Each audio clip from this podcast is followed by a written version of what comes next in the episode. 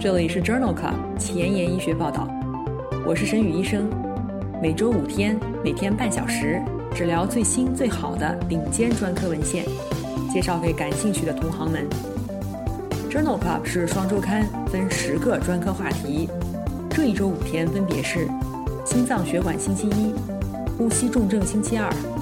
消化肝胆星期三、神内脑外星期四和内分泌代谢星期五。别忘了关注公众号，订阅我们的节目哦。今日头条：一，gastroenterology，非酒精性脂肪肝性肝炎肝纤维化的无创纤维化检测与临床预后的关系。二，Journal of Hepatology，恩利卡生预防非酒精性脂肪肝性肝炎肝纤维化的三期临床研究。三，Gut。经过简单培训，改善内镜医生结肠锯齿状息肉的检出率。四，gastroenterology，炎症性肠病的孕妇生物制剂和硫唑嘌呤暴露以后的产科结局。五，nature，功能性小肠化结肠移植治疗短肠综合症。这里是 Journal Club 前沿医学报道，消化肝胆星期三。Gastroenterology Wednesday，我是主播沈宇医生，精彩即将开始，不要走开哦。今天的临床实践部分，我们首先来聊一聊非酒精性脂肪肝引起的肝硬化。非酒精性脂肪肝是一系列具有不同组织学表现的疾病，轻者可以表现为无显著的炎症或者纤维化的单纯性脂肪变。重者可以表现为不同程度的炎症以及纤维化，被称为非酒精性脂肪肝性肝炎 （NASH）。NASH。胰岛素抵抗是大部分患者的初始病理生理原因。胰岛素抵抗引起的脂肪分解增加、甘油三酯合成增加、肝脏摄取游离脂肪酸增加，以及肝脏甘油三酯蓄积，其中脂肪组织来源的激素。脂联素、瘦素、抵抗素也是肝脏胰岛素敏感性的重要调节物。哪些因素决定了炎症、坏死、纤维化的严重程度尚无定论。非酒精性脂肪肝可以进展为肝硬化，这是隐源性肝硬化的一个重要原因。治疗原则包括限制饮酒或者戒酒，没有病毒性肝炎的患者给予预防接种，存在高脂血症的患者进行降脂治疗。存在糖尿病的患者优化血糖控制，肥胖或者超重的患者减重至少百分之五到百分之七的原体重，符合适应症的患者应当进行减重手术。但是肝脏靶向的药物治疗非常有限，维生素 E、吡格列酮、利拉鲁肽、欧米伽三脂肪酸、阿托伐他汀以及阿司匹林可能有效。NASH 引起的肝硬化的处理。与其他原因所导致的肝硬化的处理原则相似，包括治疗门静脉高压、筛查肝细胞癌以及评估肝移植的手术指征。在今年一月，我们曾经在第六十三期消化肝胆星期三节目当中聊过非酒精性脂肪肝的临床特点，欢迎大家重复收听。今天分享的第一篇文章讨论的是。用于非酒精性脂肪肝性肝炎以及肝纤维化的非侵入性诊断的血液生物学标志物组套。这篇前瞻性的研究发表在二零二零年十一月份的《Lancet 消化病学》子刊上。目前缺乏能够识别高危的 NASH 患者的非侵入性的检查方法。这是一项前瞻性的延伸和全球性验证性研究。目的是评价一种基于血液的检测实验是否可以无创性的诊断或者排除高危的 NASH。这一项 NIS4 算法包括了四个独立的 NASH 相关的生物学标志物，其中包括 microRNA、阿尔法二大球蛋白、YKL 四十和糖化血红蛋白。这项研究包括了二百三十九例经活检证实的 NASH 患者。这些患者的 NIS4 检测值小于0.36，被认为是低危的 NASH，敏感性和特异性分别为81%和63%，阴性预测价值为百分之七十八。当 NIS4 值大于零点六三的时候，被认为是高危的 NASH，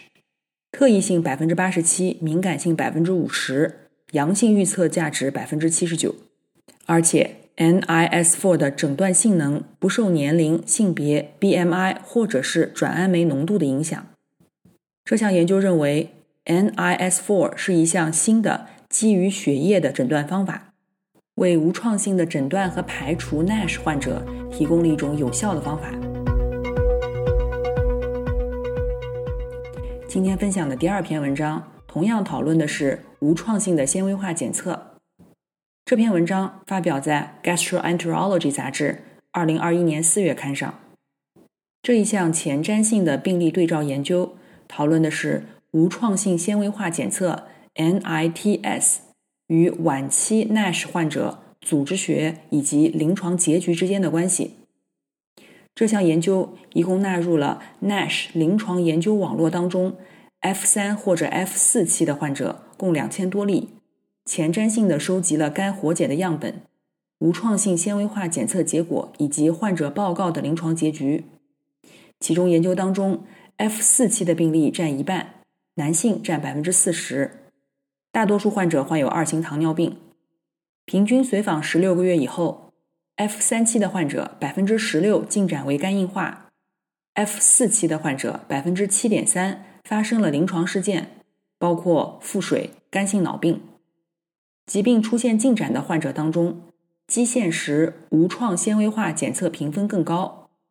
根据基线水平调整以后，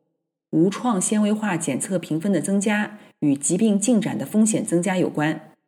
与患者报告的临床不良事件结局增加有关。在治疗期间，无创纤维化检测评分降低的患者，临床结局改善；评分升高的患者，临床结局恶化。这项前瞻性病例对照研究认为，基于无创纤维化检测评分 （NITS）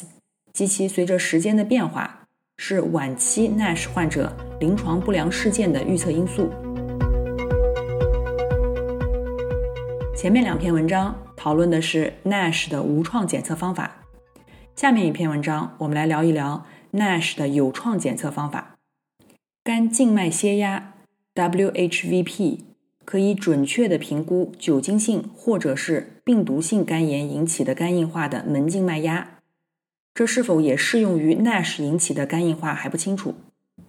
这一篇多中心的临床对照研究发表在二零二一年四月的《Journal of Hepatology》杂志上。这项研究的目的是评估肝静脉血压与门静脉压在 NASH 肝硬化患者与酒精或丙肝相关肝硬化患者的一致性。作者纳入了三个中心连续接受经颈静脉肝内门静脉分流术，也就是 TIPS 术治疗的 NASH 肝硬化患者共四十例。以及八十例匹配的对照组，在对照组当中，肝静脉血压与门静脉压的相关性很好，NASH 相关的肝硬化患者当中的相关性中等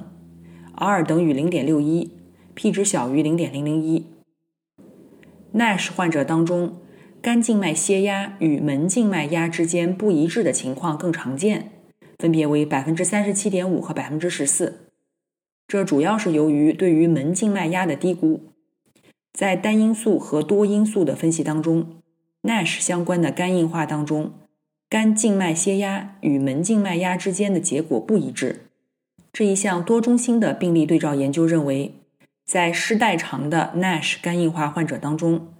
肝静脉血压对于门静脉压的评估不如酒精或者丙肝相关肝硬化患者更准确。这主要是由于低估了门静脉压的原因，需要进一步的研究评估，在代偿性 NASH 肝硬化患者当中，这种关联性是否一致。今天分享的最后一篇文章，讨论的是如何预防 NASH 相关世代偿性肝硬化患者出现临床不良事件。这篇文章发表在《Journal of Hepatology》二零二一年二月刊上。非酒精性脂肪肝性肝炎是中末期肝病的主要原因。肝脂肪变性和脂肪毒性引起的慢性坏死性炎症和直接的肝细胞损伤，从而导致肝硬化、中末期肝病以及肝细胞癌。这篇文章当中讨论的新型药物叫做恩利卡生，这是一种泛 caspase 抑制剂，可以抑制过度凋亡和炎症，降低小鼠肝硬化模型当中门静脉压，改善合成能力。在这一项双盲安慰剂对照的研究当中，纳入了二百一十七例失代偿性的 NASH 相关肝硬化患者，分为恩利卡生五毫克、恩利卡生二十五毫克或者是安慰剂治疗。干预组和安慰剂组当中，全因死亡率、新发或者复发静脉曲张出血、新发腹水、新发肝性脑病、肝肾综合症、自发性细菌性腹膜炎、肝硬化 MILD-NA 评分增加大于四分的复合终点事件的发生率方面，两组并没有显著差异。肝硬化 MILD-NA 评分进展是最常见的不良结局。而且，恩利卡生治疗对于 MILD-NA 评分、国际标准化比值、胆红素、白蛋白水平或者是 Child-Pugh 评分均无显著影响。恩利卡生总体上是安全且耐受性良好的。这一项双盲安慰剂对照的研究认为，恩利卡生治疗失代偿性 NASH 相关肝硬化安全，但是无效。今天临床实践的第二部分，我们来聊一聊结肠息肉。结肠息肉是指高于周围结肠黏膜、凸向管腔的隆起物。结肠息肉通常没有症状，但可能发生溃疡和出血。直肠的息肉可以导致里脊厚重，巨大息肉可以导致肠梗阻。结肠息肉可能是肿瘤，比如腺瘤，也有可能不是，比如炎性息肉。也有可能难以界定，比如无蒂锯齿病变。结肠息肉的内镜治疗包括炎性息肉，没有症状，通常不需要处理。但是无蒂锯齿样病变是一组抑制性很大的息肉，恶变的潜能不一，临床组织学表现差异很大，则处理原则不同。腺瘤应当予以完整的切除。直肠镜检查以后。应当根据息肉的组织学特征、数量、体积进行结直肠癌的风险评估，指导术后的随访。在去年十二月份，我们曾经在第二十三期《消化肝胆星期三》节目当中聊过结肠息肉以及内镜下治疗，欢迎点击链接重复收听。今天分享的前面两篇文章，我们来讨论一个比较敏感的话题，那就是。内镜医生的水平与结直肠癌检出率的关系，以及如何改善内镜医生的水平。第一篇文章发表在二零二一年四月的《Gastroenterology》杂志上。这篇文章汇总了两项全国性观察性研究的结果，讨论的是内镜医生的表现水平与腺瘤切除以后结直肠癌风险之间的关系。这两项在波兰进行的筛查项目当中，将腺瘤检出率小于百分之二十的内镜医生和大于百分之二十的内镜医生进行了比较，一共纳入了十七万例结肠镜检查结果，百分之六点六的患者在过程当中发现了高危腺瘤，并且在筛查时被筛除。随访十年以后，一共记录到了结直肠癌四百四十三例。对于低风险腺瘤的个体，低水平内镜医生检查以后，结直肠癌发生率为百分之零点五五，而高水平的内镜医生仅为百分之零点二二，P 值等于零点零四。对于高危腺瘤的患者，低水平内镜医生检查以后的结直肠癌发生率为百分之一点一四，而高水平的医生仅为百分之零点四三，风险比高达二点六九。在结肠镜检查阴性以后，低水平内镜医生和高水平内镜医生检查以后的结直肠癌发生率分别为百分之零点三和百分之零点一五，风险比二点一零。在奥地利的验证队列当中，也观察到了类似的趋势。这项全国性的观察性研究认为，除了息肉的特征以外，内镜医生的水平也是决定内镜后结直肠癌风险的重要因素。下面一篇文章讨论的是如何通过简单的培训来改善内镜医生的息肉检出率。这篇文章发表在《Gut》二零二零年十二月刊上。锯齿状息肉是内镜检查以后结直肠癌发生的重要原因。这项研究对于来自荷兰九家医院的内镜医生进行了一次教育干预，包括两次四十五分钟的锯齿状息肉检查培训，间隔三年。从其他医院随机抽取了一百位未经训练的内镜医生作为对照组，在基线时，两组医生的近端锯齿状息肉的检出率相等，均为百分之九点三。经过培训以后。经培训的内镜医生，近端锯齿状息肉的检出率逐步提高到百分之十五点六，显著高于未经培训的内镜医生。在近端锯齿状息肉检出率小于等于六的内镜医生当中，训练一期以后检出率都提高了，在第二次课程当中进一步的提高了内镜医师的检出率。这一项前瞻性的对照研究认为。简单的教育干预与近端锯齿状息肉检出率长期改善有关。广泛实施这类干预，可能改善锯齿状息肉的检出率，减少内镜检查后结直肠癌的发生。今天分享的第三篇文章，大家可能会很感兴趣，那就是关于神药阿司匹林。这篇文章发表在《JAMA Oncology》二零二一年三月刊上。讨论的是老年人服用阿司匹林与患大肠癌的风险之间的关系。虽然阿司匹林被推荐用于五十到五十九岁成人预防结直肠癌，但是研究结果并不一致。文章对于美国两项大型的队列研究进行了汇总分析，分别是《护士健康研究》（一九八零至二零一四）、《卫生专业人员随访研究》（一九八六至二零一四年）。共纳入了九万四千多例七十岁以上的参与者，男性的平均年龄七十七岁，女性平均年龄七十六岁，女性占到百分之七十一。一共记录到了一千四百多例结直肠癌。调整其他风险因素以后，定期服用阿司匹林与不定期服用者相比，七十岁以上发生结直肠癌的风险显著下降，风险比为零点八零。然而，只有在七十岁前开始服用阿司匹林的患者当中，这种反向关联才明显，风险比为零点八零。相比之下，七十岁以后开始服用阿司匹林与结直肠癌的低风险没有显著相关性。在这两项大型队列研究的汇总分析当中，年龄较大的时候开始服用阿司匹林与结直肠癌低风险无关系。七十岁之前开始服用阿司匹林，并且一直服用到七十岁以后的人，患结直肠癌的风险显著下降。下面讨论的两篇文章都是关于结直肠癌筛查当中粪便免疫化学检查的问题。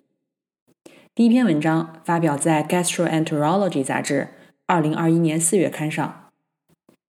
这篇文章的目的是比较。乙状结肠镜筛查结肠癌和粪便免疫化学检查的有效性。研究一共纳入了2012至2019年期间挪威东南部50到74岁的老年人，一共1万4千多例。他们随机接受一次乙状结肠镜检查，或者是每两年接受一次粪便免疫化学检查。在乙状结肠镜之后，如果发现以下特征，则建议进行结肠镜检查，这些特征包括十毫米以上的息肉、三个以上的腺瘤、任何晚期腺瘤或结直肠癌、粪便血红蛋白大于十五微克每克。这项研究发现，与乙状结肠镜相比，结直肠癌在第一轮粪便免疫化学的检出率相似，分别为百分之零点二五和百分之零点二七。但是在第三轮粪便免疫化学检查以后，粪便免疫化学检查的结直肠癌检出率更高，分别为百分之零点四九和百分之零点二七，优势比一点八七。与乙状结肠镜检查相比，第一轮粪便免疫化学检查的晚期腺瘤检出率较低，分别为百分之一点四和百分之二点四。但是在第三轮的粪便免疫化学检查以后有所提高，分别为百分之二点七和百分之二点四。乙状结肠镜出现了三十三例不良事件，而粪便免疫化学检查有四十七例，不存在显著的统计学差异。这一项随机实验认为，与乙状结肠镜相比，重复接受粪便免疫化学检查以后，有更多的结直肠癌和晚期腺瘤被检出。下面这篇文章同样也是发表在《Gastroenterology》杂志二零二一年四月刊上。尽管结肠镜被认为在结直肠癌的筛查方面是最有效的，但是通过粪便免疫化学检查筛查的人群的参与率更高。这是一项多中心随机健康服务研究，目的是确定。提供全人口的结直肠癌筛查的最佳策略。这项研究纳入了一万两千例参与者，纳入对照组和顺序邀请组以及自主选择组。对照组当中仅参与结肠镜检查，在顺序邀请组当中，首先邀请参与者接受结肠镜检查，如果没有回应，再次要求参与粪便免疫化学检查。在自主选择组当中。参与者可以自行选择进行结肠镜检查，或者是粪便免疫化学检查。作者发现，对照组的参与率显著低于顺序邀请组和自主选择组，分别为百分之十七点五、百分之二十五和百分之二十六。粪便免疫化学检查阳性的参与者，随后再接受结肠镜检查的参与率，在顺序邀请组高达百分之七十，在自主选择组高达百分之七十三。在三组当中，晚期肿瘤的检出率在三个组当中无显著差异，分别为百分之一点一、百分之一点零和百分之一点一。这项 PicoLino 研究认为，将结肠镜检查与粪便免疫化学检查相结合，顺序邀请的策略或者是自主选择的策略，都可以增加结直肠镜筛查的参与率。当然，参与率的增加并不意味着晚期肿瘤的检出率更高。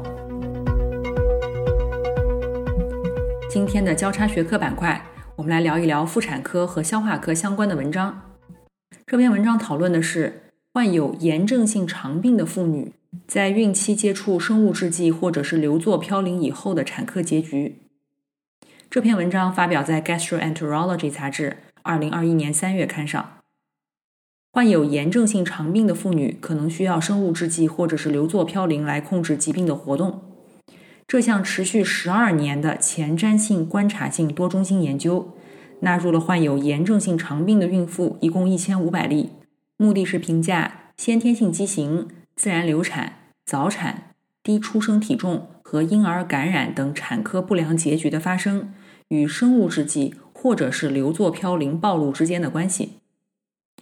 在这一千五百例炎症性肠病的孕妇当中，有一千四百三十例活产。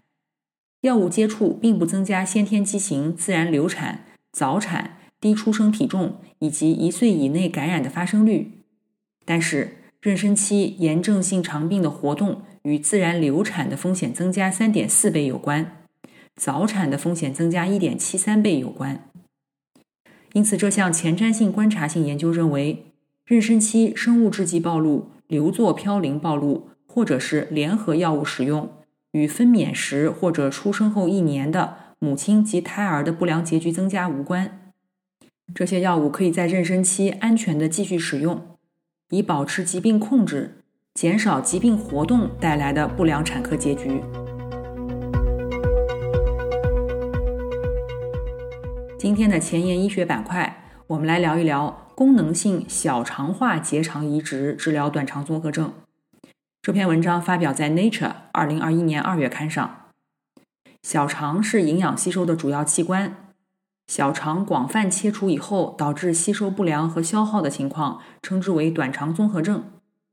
类器官技术可以在体外有效的扩展小肠上皮的面积，但是重建整个小肠，包括了复杂的淋巴血管系统，仍然十分具有挑战性。来自日本应庆大学、东京大学和日本兽医生命科技大学的研究人员，利用回肠来源的类器官取代结肠上皮，生成了一种功能性的小肠化结肠。作者首先发现，一种移植的人类回肠类器官在小鼠结肠当中保持了它们的区域特征，并且形成了新生的绒毛结构。体外培养的类器官单层结构进一步的揭示了管腔机械性流动性在绒毛形成当中的作用。然后，作者通过在回盲肠交界处移植功能性小肠化结肠来建立功能性小肠化结肠的模型。这包括了完整的血管系统和神经支配系统、绒毛结构，以及小肠特有的吸收脂肪的淋巴管结构——主迷管。功能性小肠化结肠具有吸收功能，可以显著的改善肠道衰竭。因此，作者认为这些数据为肠道类器官用于器官再生提供了证据，并且为短肠综合症的治疗提供了一种可行的策略。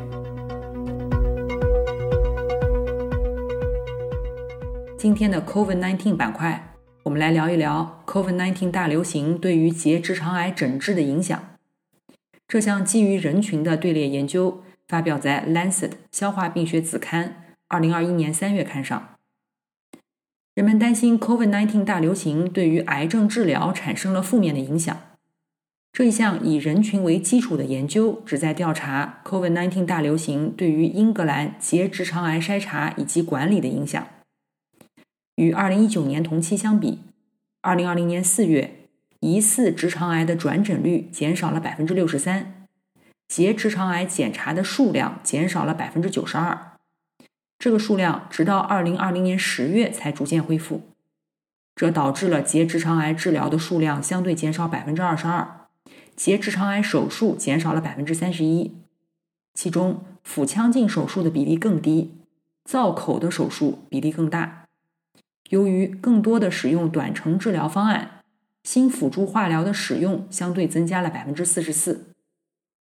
这一项研究认为，COVID-19 大流行导致转诊、诊断以及治疗结直肠癌的人数骤减。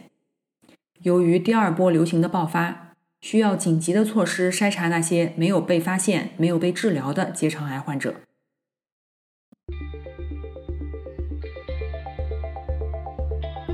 半年以来，我们已经播出了一百二十期节目，每期十页文稿，一共一千两百页的 PDF 和六十小时的音频。I've never felt so accomplished in my life, and I've never been so proud of myself. 现在，我把这一千两百页的文案做成了 Journal Club 前沿医学报道一到一百二十期汇编，无偿的分享给需要的朋友。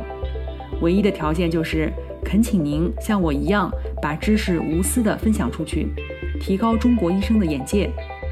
具体如何操作，请参见微信公众号的文字部分。宣传的成功与否，完全仰赖您的努力。我负责把节目做好，您负责把节目推出去。在这里，我先提前说一句，谢谢您。